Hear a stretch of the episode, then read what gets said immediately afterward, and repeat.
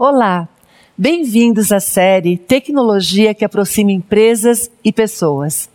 Nunca na história da humanidade tivemos tanta disponibilidade de dados e possibilidades para ampliar a nossa inteligência como no mundo digital em que vivemos hoje.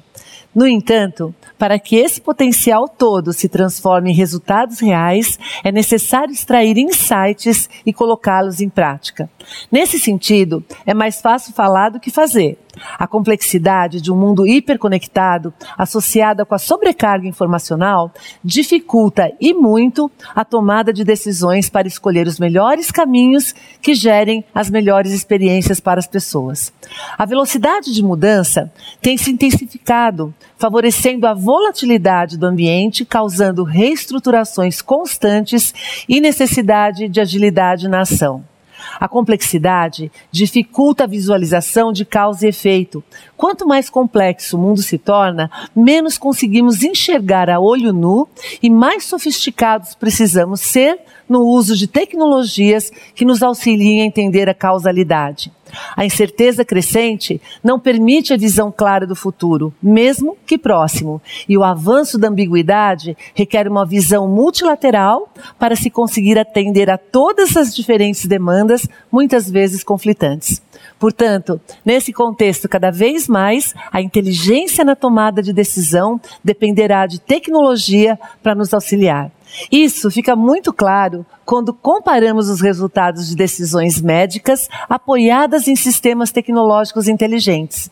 Por exemplo, segundo o estudo do MIT, Hoje, um sistema de machine learning consegue analisar em um dia a mesma quantidade de radiografias que um humano levaria toda a sua vida para avaliar.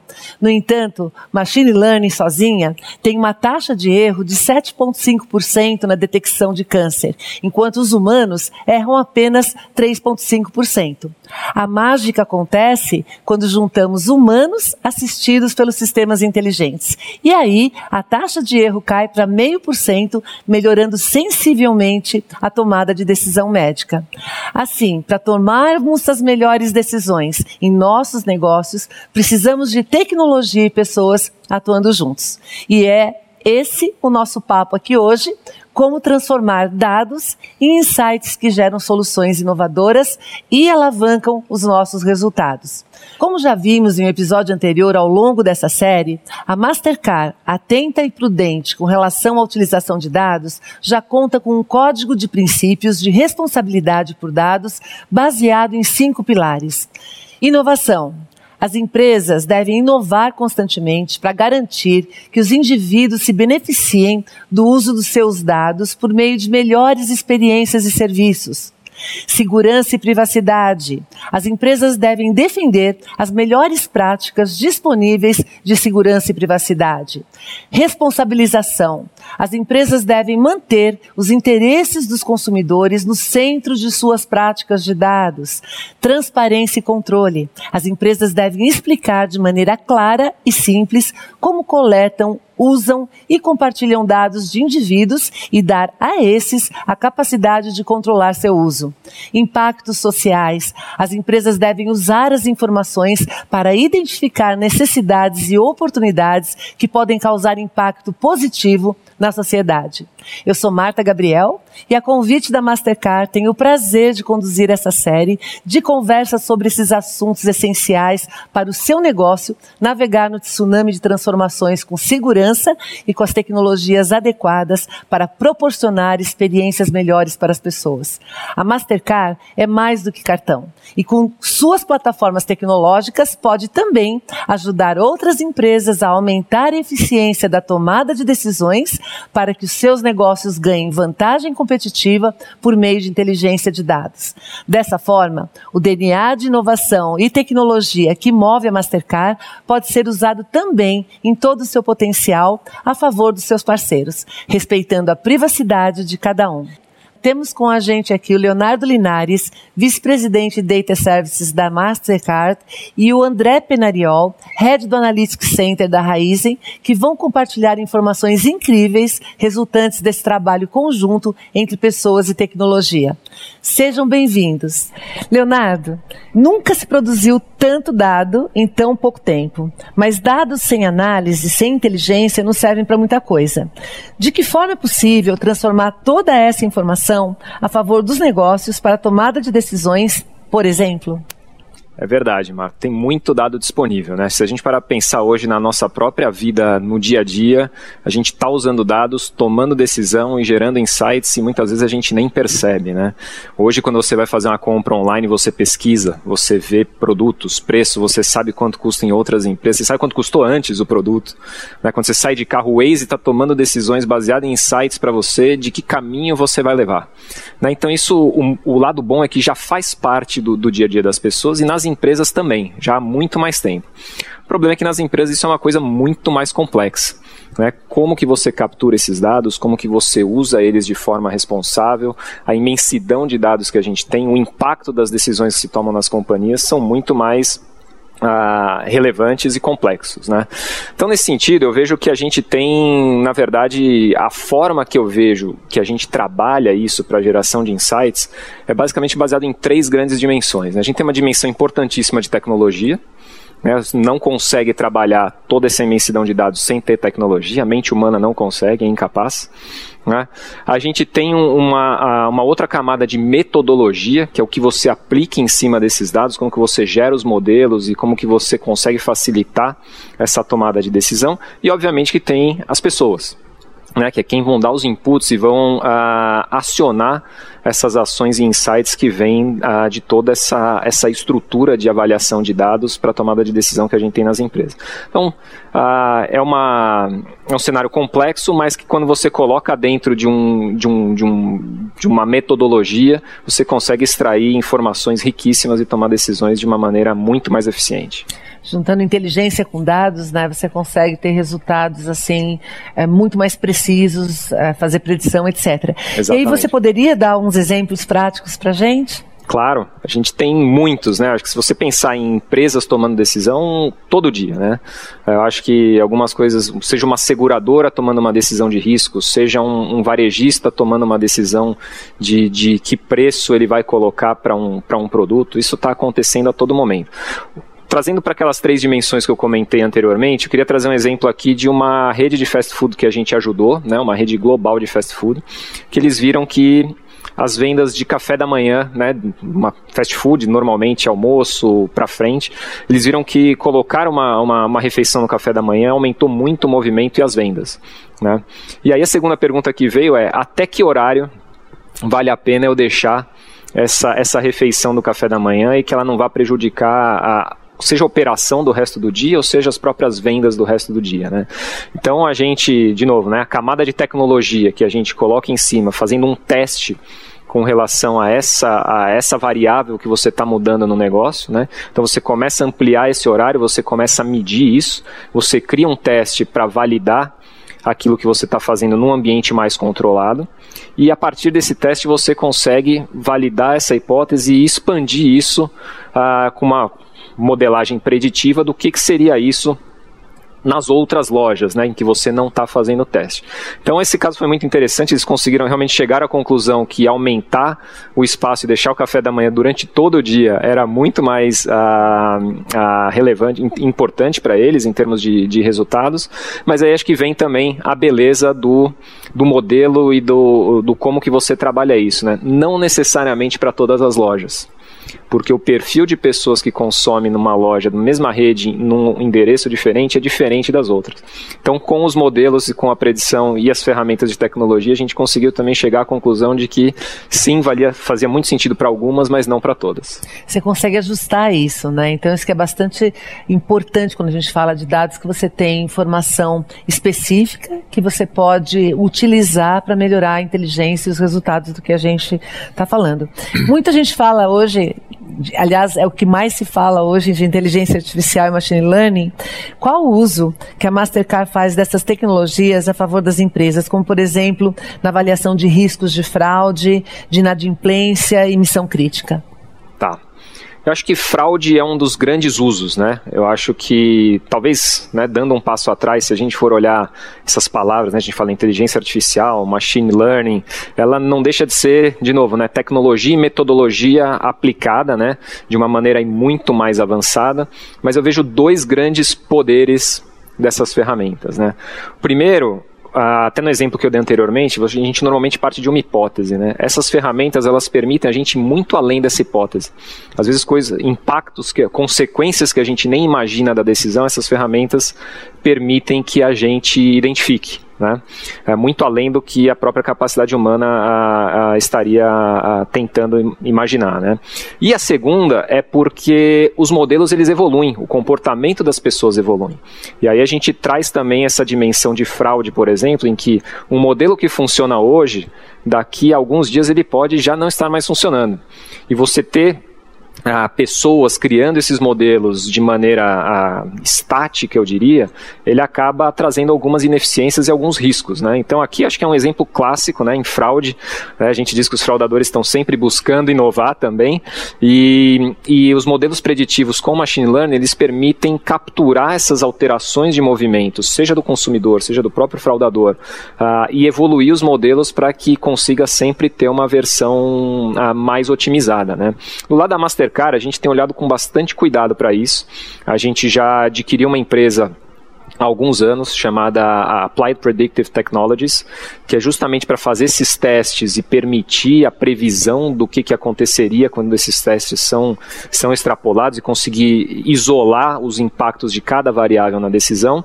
E uma outra empresa muito focada em inteligência artificial, que é a Brighterion que ela é uma empresa ah, bastante especializada em criar esses modelos de inteligência artificial e que a gente tem utilizado com muito sucesso nesse ambiente de uh, prevenção à fraude, que é um dos grandes usos, como eu falei, é muito dinâmico e esses modelos acabam sendo realmente uh, mais uh, tem mais, mais, efetividade e sucesso do que os modelos tradicionais. É, isso é, é, bem interessante. Eu tenho um caso até que é meu, é, de muito tempo atrás, 1999, quando a internet estava no comecinho, a gente fez um chat para um site importante infantil. E aí a gente filtrava palavrão.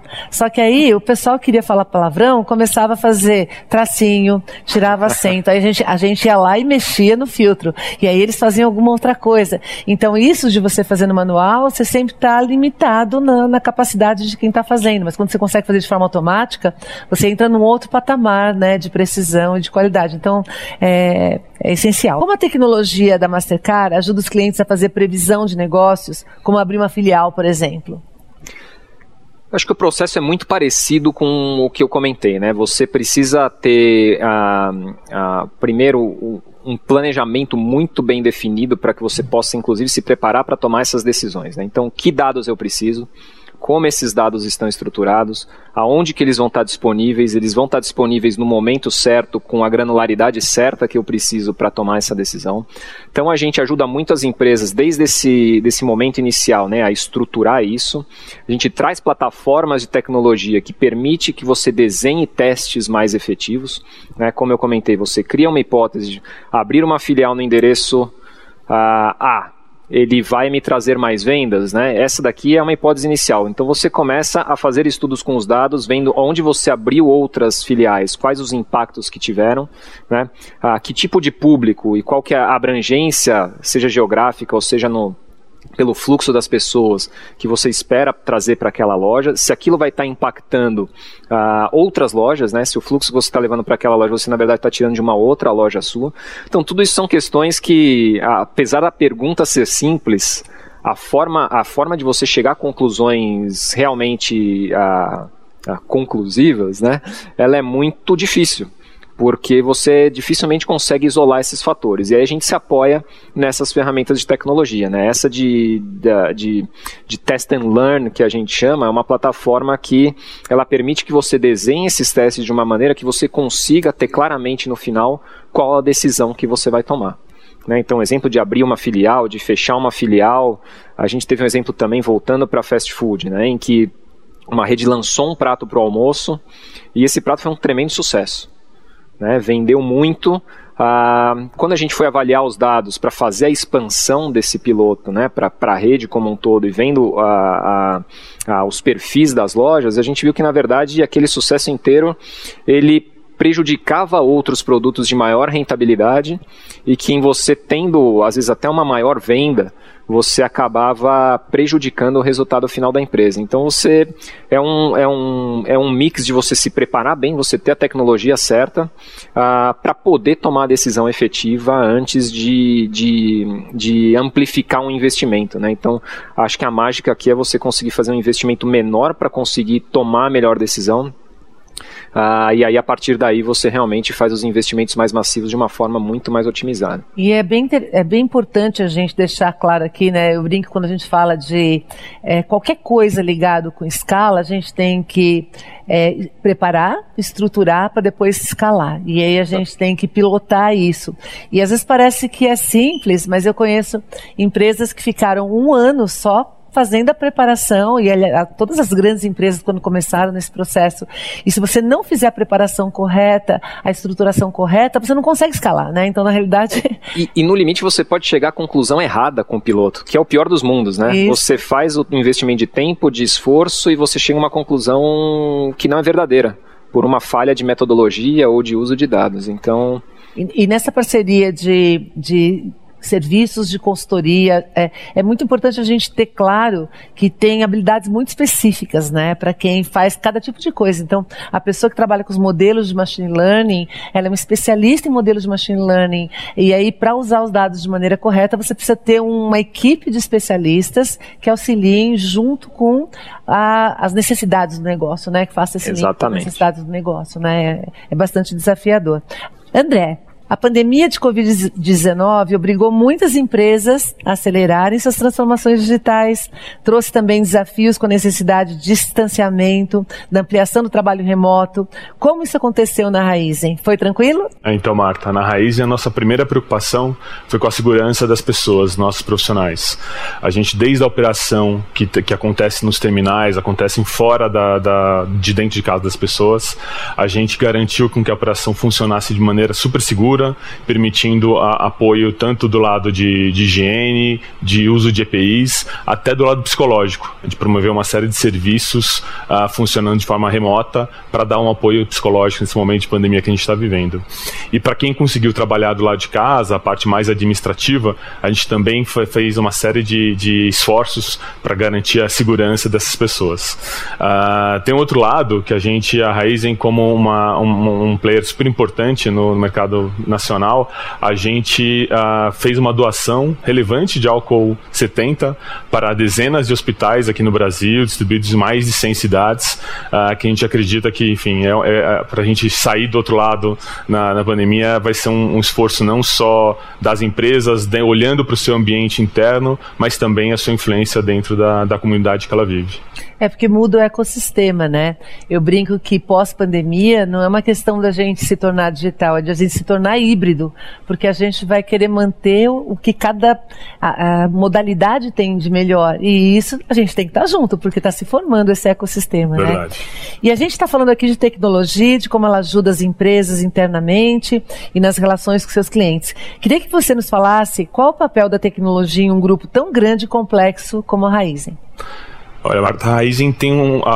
Dentro da Raizen, o papel da tecnologia é um papel, é um pilar super estratégico dentro da empresa, né?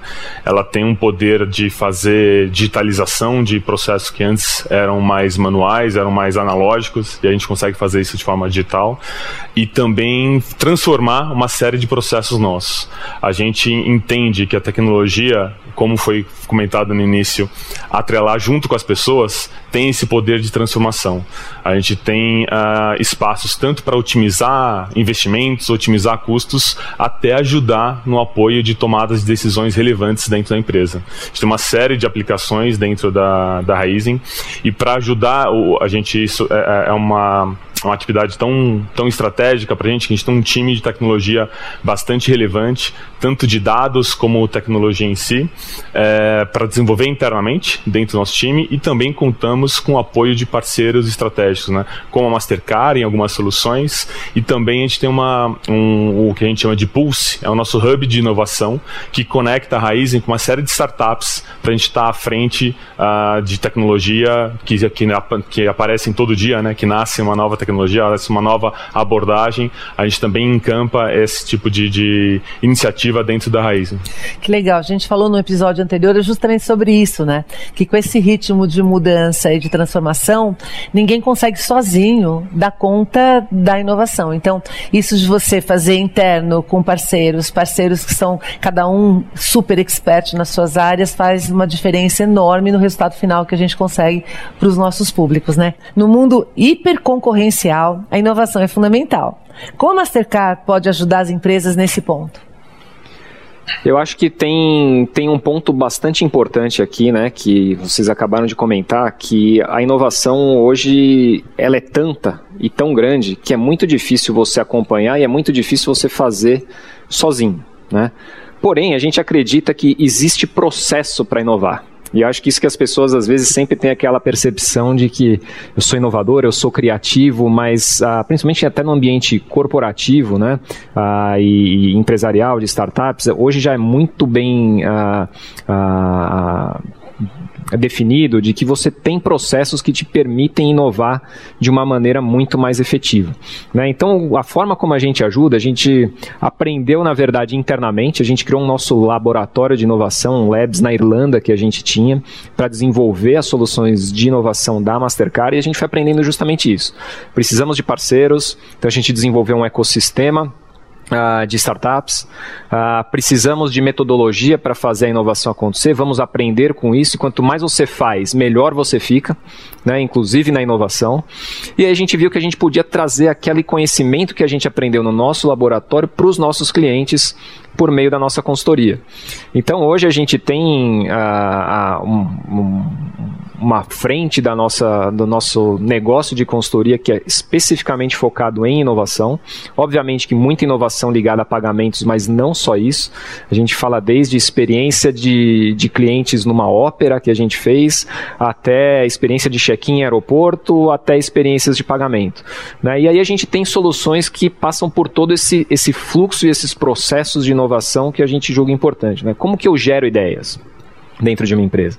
Como que eu filtro essas ideias para que realmente eu mantenha aquelas que têm um maior potencial uh, de acontecer e de acontecer de uma maneira que, que para se atingir os resultados que se esperam. Tudo isso tem metodologia. Para gerar tem, para filtrar tem. Como que eu evoluo essas ideias de uma maneira que uh, seja uh, a gente não atropele nenhuma fase e tenha que voltar depois. Então tudo isso a gente tem um conhecimento já, já de uma experiência de algum tempo que a gente procura trazer isso que a gente aprendeu dentro para os nossos clientes, para que eles também possam inovar. E a inovação dentro do ecossistema a gente vê como sendo algo bom para todo mundo. Né? Sim, necessário, né? E uma coisa muito importante que você falou, que eu também não me canso de falar, é que inovação precisa de método. Então as pessoas conseguem ser criativas, tanto que eu falo pessoas criativas e empresas inovadoras. Se você não tiver método, você não extrai, você não usa de forma é, direcionada a criatividade atividade que você gera internamente. E aí você acaba, que nem você falou, gerando despesa, gasto, foco, falta de foco, né? Tiro para tudo quanto é lado. Então entender que a inovação começa com as necessidades do negócio, das pessoas que estão relacionadas com o negócio, para ter ideia, para depois colocar o método, é super importante. E não é uma coisa tão simples assim, né? Se você não tem um laboratório junto e se uhum. você não tem uma cultura de inovação, você não consegue aplicar isso de forma contínua incorporar no DNA. Por isso que essas parcerias com com quem já tem essa experiência, ou com os laboratórios, ou quem faz isso no dia a dia, e mesmo você e o André estavam comentando sobre as parcerias que vocês têm com as startups, né? E as startups, elas dão gás nesse, nesse cenário, nesse ecossistema, elas cutucam daqui, elas têm menos riscos, aí dá para você fazer um composto muito mais uh, orgânico para que a inovação surja, aconteça de forma adequada para o é, cliente. Eu acho que você tocou num ponto exatamente. A parceria é importante não só para soluções de inovação como para o processo de inovação também, né? Você consegue uh, dar um salto na sua curva de aprendizado. Quando você está fazendo qualquer processo pela primeira vez, você vai errar. Né? Você é, é importante você uh, se aliar e fazer parceria com, com quem já fez, com quem já aprendeu, com quem já errou, né? E, e que te faça os desafios corretos também, né? Você está fazendo coisa tão simples quanto eu vou fazer um protótipo, um sprint de design, né? Eu tenho as pessoas certas na sala, né? Eu tenho todos os inputs que eu preciso para começar a discutir esse tema. Eu tenho meu problema bem definido. Né? E a partir daí você começa a fazer esses desafios e quando você chega ao final do processo, você tem um resultado muito melhor. E se você tem as pessoas certas na sala, no ambiente corporativo a gente aprendeu também, você sai com um alinhamento que você demoraria muito mais tempo para fazer dentro da companhia e você de repente naqueles dias, naquela semana você conseguir um alinhamento que você não conseguiria em meses. Isso. É, então a gente sente muito isso e aí é até legal a gente fazer uma comparação para que as empresas que estão ouvindo a gente aqui façam uma reflexão. Se você tem uma estrutura que é hierárquica, né, e compartimentada, é muito difícil você juntar as pessoas certas num determinado tipo de objetivo. E quando você tem já empresas empresas que têm esse né, DNA mesmo, né? Que é isso, tá na gente. Você consegue juntar os principais, é, os principais expertises, os principais conhecimentos para que aquilo flua de uma maneira mais, não só mais rápida, mas também da melhor qualidade, né? Você consiga obter o melhor resultado na inovação. Perfeitamente. André, hoje as empresas têm acesso a bilhões de dados.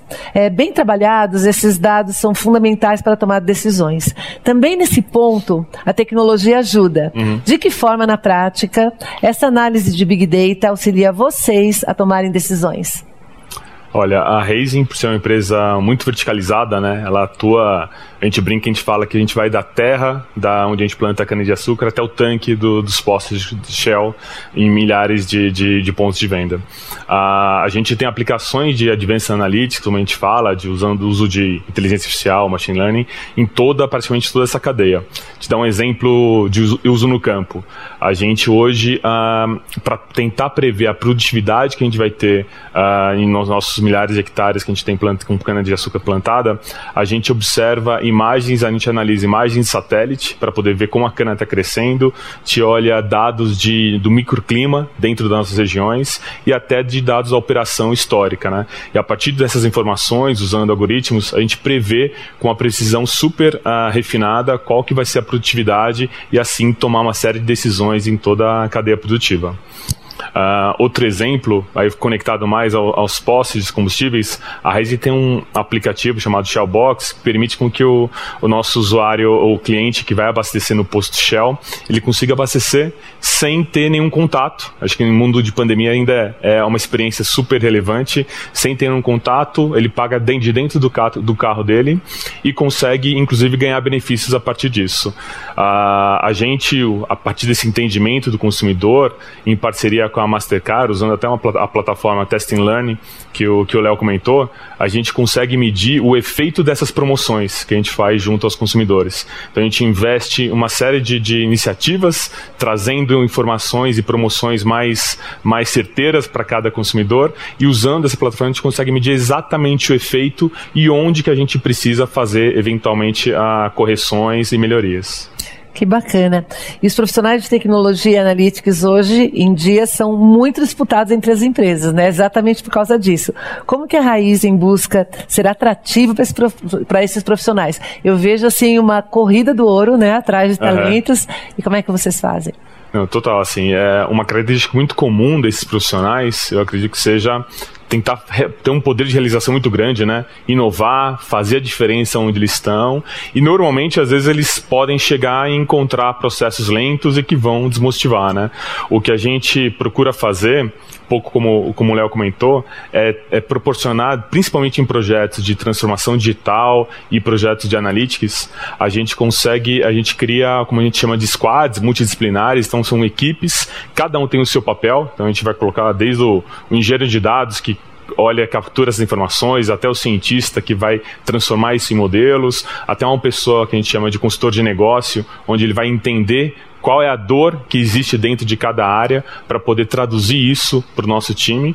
E a gente faz isso de uma forma ágil e dando muita autonomia para esse time criar e construir o que a gente chama de, a gente fala tecnicamente em sprints, mas são basicamente uh, entregas ou evoluções incrementais. É como se a cada semana, a cada 15 dias, a gente conseguisse inovar e, e todo esse time tem um senso de realização, está fazendo a diferença muito grande. Né?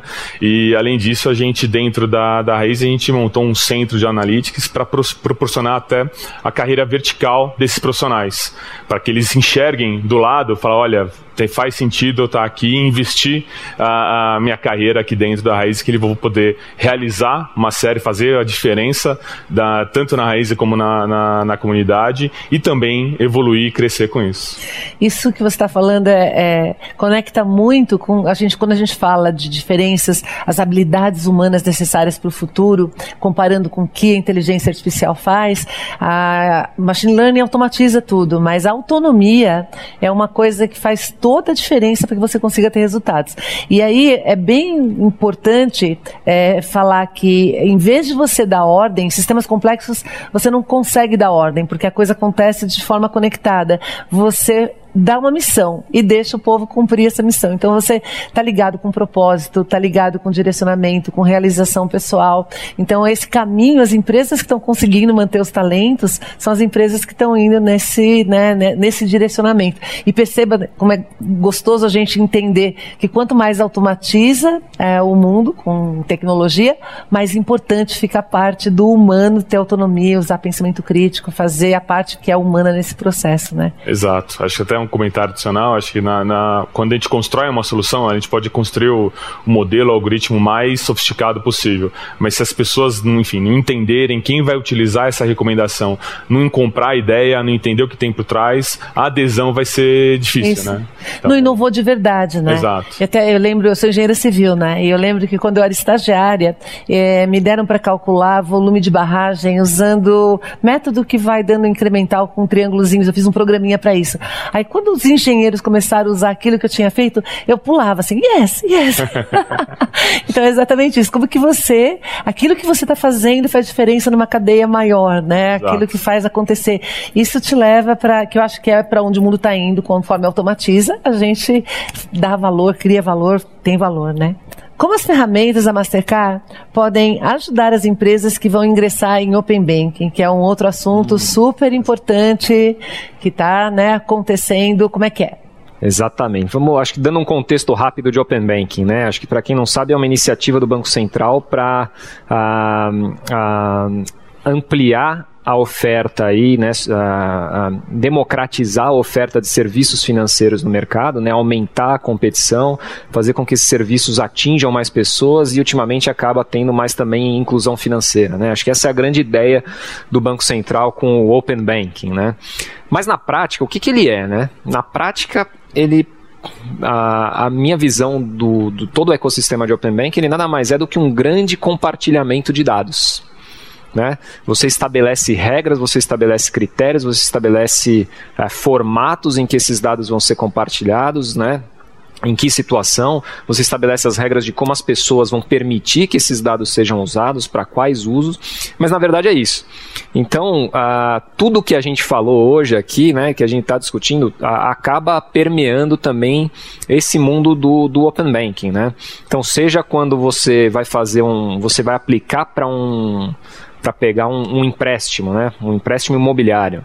No mundo do Open Banking, você vai permitir que as suas informações necessárias para uma análise de crédito estejam disponíveis para as diversas organizações, instituições financeiras que vão poder te passar, vão modelar, cada uma vai ter a sua modelagem por trás, né? e vai poder te passar qual é a melhor oferta. E quem ganha nesse mundo? Né? Quem, quem vai ganhar esse cliente? Quem tiver a melhor experiência e quem tiver os melhores modelos de dados. Então, no fim, eu vejo que ah, ah, tudo que a gente falou aqui de como você criar tecnologia, metodologia, colocar as pessoas, pessoas motivadas, né, ah, com, com um senso de propósito para fazer aquilo acontecer, vai ser mais fundamental ainda. Né? E a gente na Mastercard tem se preparado bastante, não só nesse mundo que eu venho falando de, de consultoria, da parte de dados, mas também em soluções e plataformas para atender alguns dos, da, das, das demandas regras que o Open Banking vai trazer. Né? Acho que a primeira delas, muito ligada a dados, todo mundo vai ter que se conectar a esse ecossistema. Né? Vai ter um padrão para isso? Você vai criar as APIs, as APIs. Ah, para falar com um banco vai ser diferente do para falar com outro, né? Então a gente já tem desenvolvido uma solução que conecta todas as instituições do ecossistema. A gente já tem isso funcionando na Europa, está trazendo agora aqui para o Brasil, em que você faz essa conectividade, essa conexão com o ecossistema mais simples, né? Você tem um tradutor ali da, do, dos padrões e que você conectando com a nossa solução você está apto a falar com qualquer um do, do ecossistema. Então acho que esse é, um, é uma das grandes frentes. A segunda frente a gente comentou aqui a questão questão de fraude, né?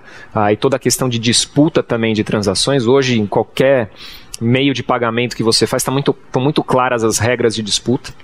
Né? Então, ah, nesse meio a gente ainda está discutindo como que vão ser resolvidas as disputas no mundo de Open Bank, quem vai ser responsável por o quê. Então, a gente tem solução também para criar, para gerenciar essas regras, gerenciar o consentimento dos clientes de que informação ele está permitindo para quê. Né? Ah, toda a parte de modelagem de fraude, enfim, eu acho que segundo pilar tem muita coisa acontecendo que vai precisar de tecnologia e que a gente já está aí a todo vapor criando aquilo que a gente acredita que vai, que vai ser necessário, que a gente já está vendo que é necessário nos mercados que estão tão mais avançados. E por último, o próprio braço da consultoria, de você ter as pessoas com o conhecimento, com a experiência para ajudar as empresas a definirem Uh, primeiro, seu posicionamento estratégico, né? Como eu vou me posicionar nesse mundo de open banking? Eu vou, os bancos, né? Em algum momento vai se expandir, eles vão, vão entrar, né? Mas eu, eu entro como, né? Eu vou simplesmente cumprir o que o Banco Central está falando, eu vou além, eu vou compartilhar, eu vou compartilhar de que forma, como que eu vou usar isso uh, junto aos meus clientes. Então a gente tem que responder essas, essas respostas primeiro antes de você começar a efetivamente tomar ação. E depois a parte de tomar ação, né? O que, que eu preciso para construir essa visão que eu estou criando. Então a gente tem tem trabalhado bastante já no Brasil, uh, com muito conhecimento de fora. A gente uh, confia bastante nas pessoas que vêm de fora, usa bastante também para isso, porque realmente vai mudar muito a dinâmica do mercado. Né? E o que é necessário para vencer hoje no mercado, nos mercados de serviços financeiros, certamente não vai ser ou vai ter uma relevância, um peso diferente nesse futuro com o Open Banking que já está tão próximo aí. Então a gente vê que temos que nos preparar. É, é, bem importante algumas coisas né, que você fala para a gente fazer alguma analogia da tomada universal. Né? Então, a gente está falando de é, é, vai ser bem mais fácil de um lado, mas para que algo fique fácil após a interface, é muito complexo para quem resolve do lado de dentro. Então a gente brinca que para o seu sistema ser o mais simples possível para você utilizar, alguém fez um trabalho muito, muito pesado do outro lado e muita gente trabalhou bem do outro lado. A gente pode fazer uma analogia até com website, né? Um site que é muito clean, muito fácil, tudo por detrás tem um trabalho gigantesco para que você consiga fazer isso. E se a gente não tiver interoperabilidade, verdade, a gente não consegue fazer os dados fluírem. E se os dados não fluem, não tem inteligência. Então, assim, é fundamental para que a gente consiga ter resultado.